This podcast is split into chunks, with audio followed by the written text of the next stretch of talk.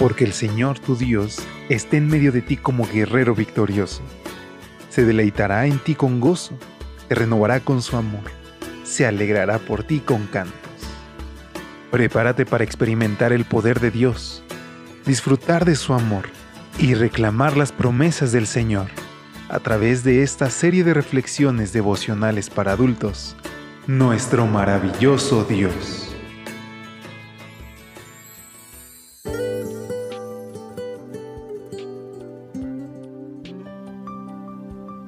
Hola, ¿qué tal? Muy buenos días, ¿cómo te encuentras hoy? Gracias por estar con nosotros en este miércoles ya 12 de octubre. Por la gracia de Dios, hoy tenemos el privilegio de poder acercarnos al trono de su gracia, acercarnos y contarle cómo va nuestro día, cómo nos sentimos hoy, sabiendo que Él se preocupa por cada uno de nosotros y que cada mañana renueva sus misericordias. Es así con este pensamiento que te invito a que vayamos a nuestra reflexión de esta serie de devocionales para adultos Nuestro maravilloso Dios, que hoy lleva como título La otra batalla. Nuestra lectura base la vamos a encontrar en Juan capítulo 18, versículos 37 y 38. Yo para esto he nacido y para esto he venido al mundo, para dar testimonio de la verdad. Todo aquel que es de la verdad oye mi voz. Le dijo Pilato, ¿qué es la verdad? No hay duda de que la apariencia de Jesús noble y a la vez humilde tiene que haber impresionado a Pilato cuando los dirigentes religiosos judíos le trajeron al Señor para que lo juzgara. Pero ¿tenía el procurador romano algún interés en conocer la verdad? Según el deseo de todas las gentes, la respuesta es sí. Al escuchar las palabras del Salvador, su corazón fue conmovido por un gran anhelo de saber lo que era realmente la verdad y cómo podía obtenerla. El problema es que no esperó la respuesta. Después de preguntar qué es la verdad, Pilato salió otra vez a donde estaban los judíos y les dijo, yo no hallo en él ningún delito. ¿Por qué no esperó la respuesta de Jesús? El caso es que eran dos las batallas que se estaban desarrollando simultáneamente esa madrugada en el pretorio. Una la de los líderes religiosos judíos en su empeño por quitar la vida al Salvador. La otra, la que se libraba en el corazón del procurador romano. Pilato sabía que Jesús era inocente. Sabía además que los sacerdotes por envidia lo habían entregado. Debía, por lo tanto, soltar al preso, pero no lo hizo porque temió la mala voluntad del pueblo.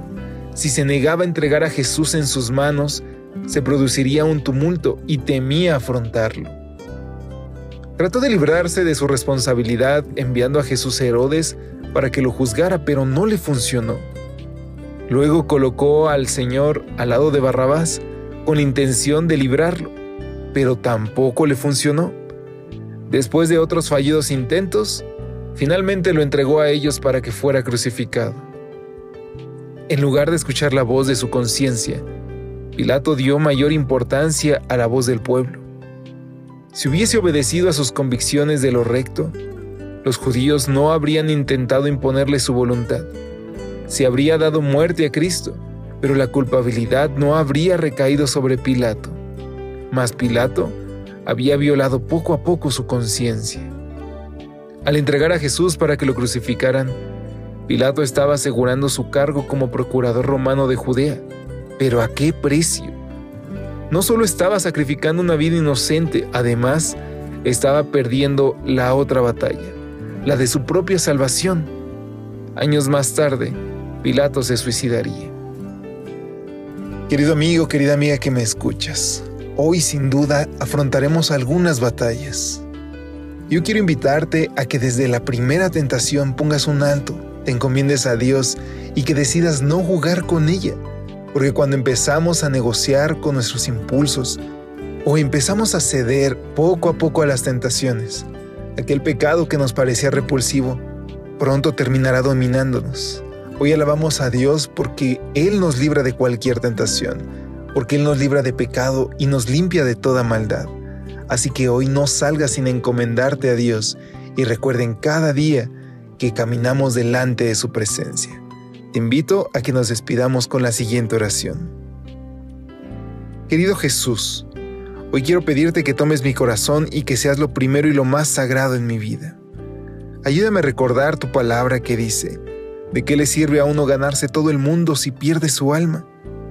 Que todo lo demás, éxito, fama, dinero, poder, validezca ante el supremo privilegio de amarte y servirte. Ayúdanos a tener nuestra mirada fija en ti. En tu nombre lo pedimos. Amén. Dios te bendiga. Pasa un excelente día. Hasta pronto.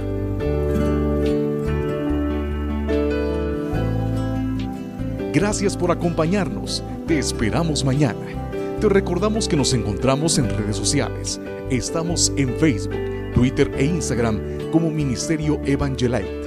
Y también puedes visitar nuestro sitio web www.evangelite.com